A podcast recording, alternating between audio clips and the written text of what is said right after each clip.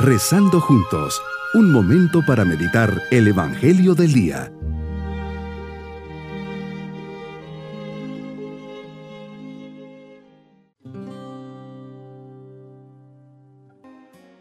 Les saludo en este día, miércoles de la séptima semana del tiempo ordinario.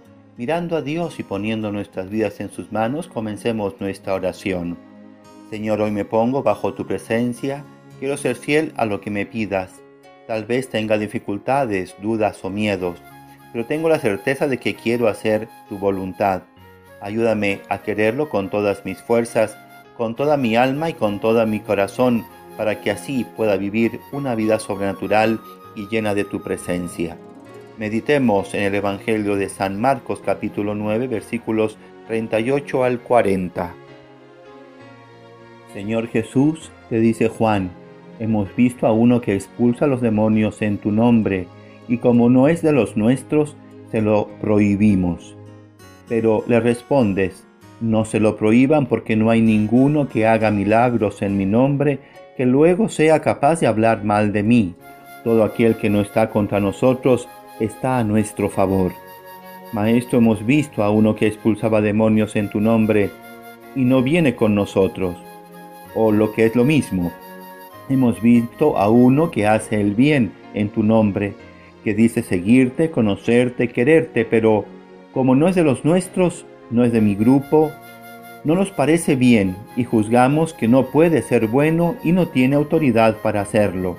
Además, Él no viene con nosotros y nosotros vamos contigo, es decir, que no te puede conocer y con esta lógica humana tratamos de impedírselo. Qué fácil, Señor, tendemos a pensar que solo si es de nuestro grupo, nuestro movimiento, nuestra parroquia o de nuestra iglesia, tiene la capacidad de actuar y hacer el bien y que los otros que no están con nosotros no tienen derecho a hacer las cosas. esta actitud sucede incluso cuando se piensa que tal o cual sacerdote o tal o cual líder religioso es el que tiene la exclusiva para la construcción del reino. Esta experiencia nos muestra que no es algo nuevo, sino que es algo que ya desde tu tiempo, Señor, existía. Nos haces ver que en la iglesia, es decir, en la construcción del reino, hay diferentes carismas y diferentes maneras de proponer y expresar el mensaje evangélico. Es claro que cada uno de nosotros coopera de diferente manera a la única misión cristiana que es evangelizar. Solo somos instrumentos. No seamos pues de los que criticamos u obstaculizamos la extensión del reino, sino unámonos en un solo espíritu a fin de que, como nos lo proponen los obispos de Latinoamérica, podamos llegar a la unidad en la diversidad. Jesús, con paciencia infinita, vuelves a quitar la venda de los ojos de tus discípulos. No hay nadie que obre un milagro invocando mi nombre y que luego sea capaz de hablar mal de mí. En estas palabras vemos que nos dices mucho. Lo primero es que no juzguemos, que saquemos de nuestra alma toda esa colección de prejuicios que nos impiden avanzar hacia ti y hacia los que hacen el bien en tu nombre. También nos pides que no infravaloremos el poder de Dios, porque Él busca el modo adecuado para llegar a cada corazón y el modo como llega a otro es tan bueno como el modo que usas para llegar a mí, y no tienen por qué ser iguales. Pides a tus discípulos entonces y a nosotros, tus discípulos de ahora, humildad. ¿Por qué a uno que considero menos que yo, que creo que te ama menos que yo, le das un poder que yo no siempre tengo? En la última parte del Evangelio de hoy se nos dice unas palabras exigentes. Lo más difícil de todo, que seamos libres, que apartemos de nuestra vida todo lo que nos ata, todo lo que nos aleja del camino, para hacerlo primero tengo que saber qué es eso que me ata. Mis egoísmos, mis prejuicios, mi materialismo, mi vanidad, mi soberbia, mi pereza, mi, mi, mi.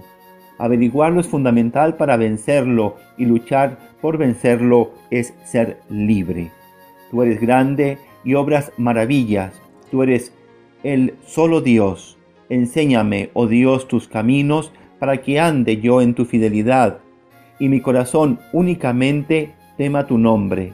Yo te alabaré, Señor Dios mío, con todo mi corazón, y glorificaré tu nombre por siempre, pues tu piedad ha sido grande para mí. Salmo 86. Mi propósito en este día, cultivar la unidad de los cristianos, no hablar mal de otros grupos religiosos, especialmente de nuestros hermanos separados. Mis queridos niños, Jesús nos invita a aceptar en nuestra vida y corazón a todas las personas que en el nombre de Jesús predican y sanan. Él utiliza a sus instrumentos humanos para llevar su mensaje de salvación. Y nos vamos con la bendición del Señor. Y la bendición de Dios Todopoderoso, Padre, Hijo y Espíritu Santo, descienda sobre todos nosotros. Bonito día.